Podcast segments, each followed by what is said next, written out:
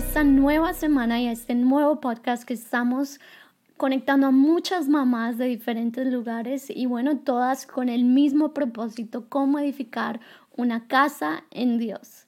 En este mes estamos hablando mi casa en la roca. Y hoy me voy a enfocar en una persona que logró hacer esto una realidad en su vida, logró hacer que Jesús fuese la roca en todo lo que él hizo. Y bueno, él es conocido como el dulce cantor de Israel o el hombre conforme al corazón de Dios. Vamos a estar aprendiendo de David. Y para esto quiero que veamos por un momento el Salmo 71, donde nos da una hermosa descripción de una vida cuya, cuyo fundamento fue Dios. Este salmo nos muestra su corazón, nos muestra el corazón de David, sus luchas, su manera de buscar, de ser fortalecido y también la meta de su vida. Una vez más, gracias por conectarte cada semana para escuchar este podcast. Estamos hablando este mes de cómo poner el mejor fundamento en nuestro hogar y puedo testificar que cuando entregamos nuestro corazón a Jesús y le abrimos la puerta de nuestro corazón, Él entrará y nos dará un banquete. Ayer podía meditar en eso, Dios me ha dado un gran banquete que lo he llamado Rich, Noah, Nathan, Chloe y Joy. Ellos en verdad son el deleite de mi corazón y, creo que no podemos em, acostumbrarnos a las bendiciones de Dios, tenemos que disfrutar, tenemos que parar. Qué importante que tú como mamá tengas tiempos en que simplemente juegues con tus niños, siempre, simplemente converses con tu esposo, porque Dios nos da las bendiciones para que las disfrutemos. Bueno, hoy quiero empezar mirando lo que dice el verso 3 del capítulo 71. El salmista escribió, sé tú mi roca de refugio, a donde pueda yo siempre acudir. Da la orden de salvarme porque tú eres mi roca. Quiero motivarte a que hagas esta tu oración en este mes, que le puedas decir al Señor que Él sea tu roca. La roca nos habla de un lugar seguro, un lugar de refugio. Creo que como mamás hay momentos en que podemos sentirnos con muchas responsabilidades o muchas tareas. Y hay una manera en que tú puedes guardar tu corazón de la ansiedad, que esa no toque tu corazón, no toque tu hogar. Y esto sucede cuando aprendes a colocar tu confianza en Dios. ¿Cómo lo hacemos? Creo que aprendemos de David a través de la oración.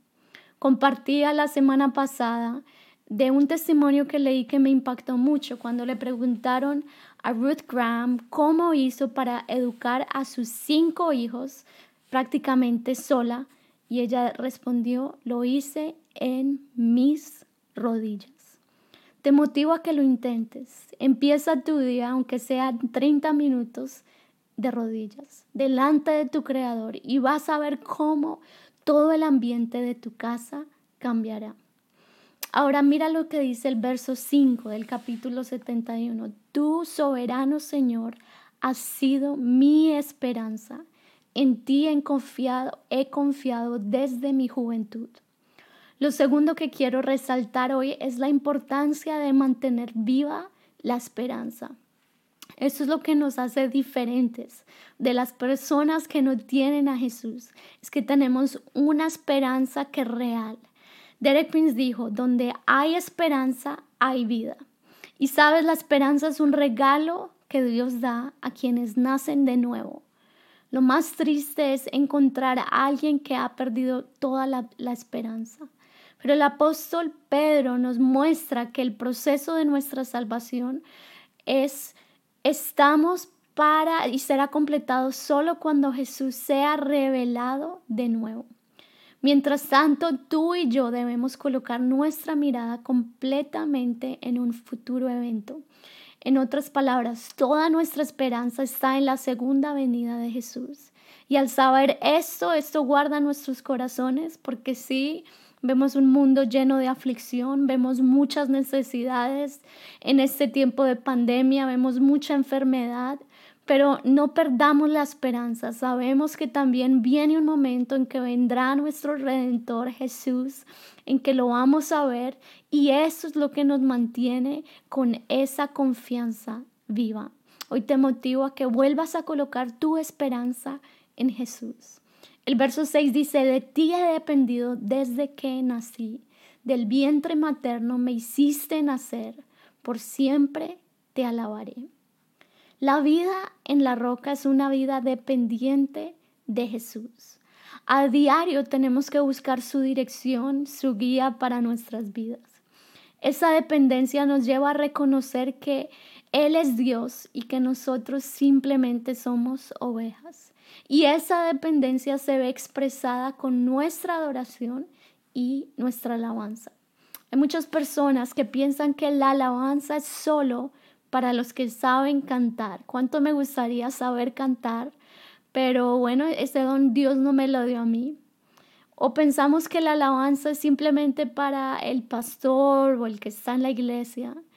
Pero creo que la alabanza es un regalo que Dios da y es la manera en que podemos conectarnos de la manera más personal e íntima con nuestro Creador.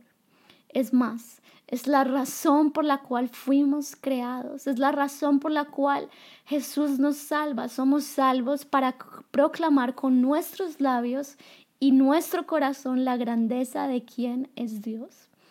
La alabanza es mucho más que canciones, la alabanza es una actitud del corazón y sabemos que sin Dios no somos nada y sabemos que todo lo que vivimos a diario es por su gracia, pero eso lo expresamos con nuestra actitud de alabanza y de adoración. Y por eso mira lo que dice el salmista en el verso 8, mi boca rebosa de alabanzas a tu nombre y todo el día proclama tu grandeza.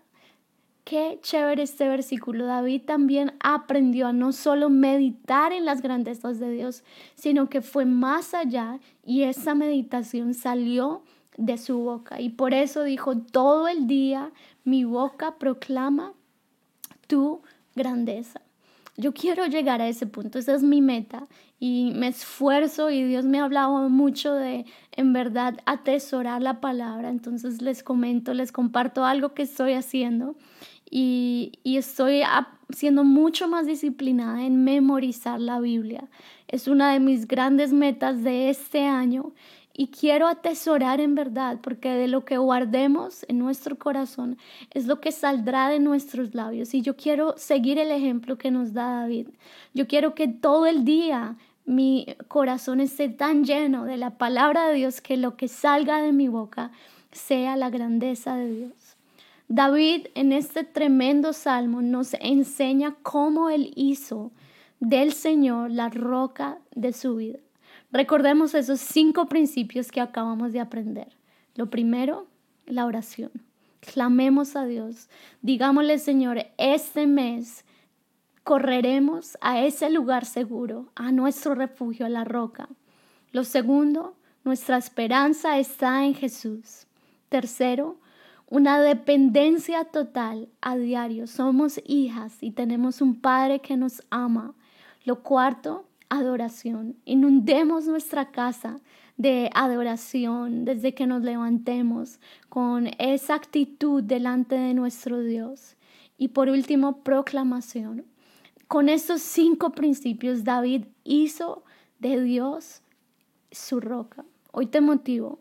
Te motivo a que cada una de estas cinco cosas abunden cada día más y más dentro de tu corazón. Que este mes puedas crecer en la oración que tu esperanza en Jesús y en su segunda venida se afiance más que nunca. Que cada día a través de las circunstancias inesperadas encuentres oportunidades para una dependencia total en tu Padre Celestial. Determínate a inundar tu casa con una fragancia de adoración genuina y haz de tu boca una fuente de la cual solo saldrán las palabras dulces de la grandeza de Dios. Creo que lo mejor está por venir. Hasta la próxima. Dios te bendiga. Nos vemos pronto.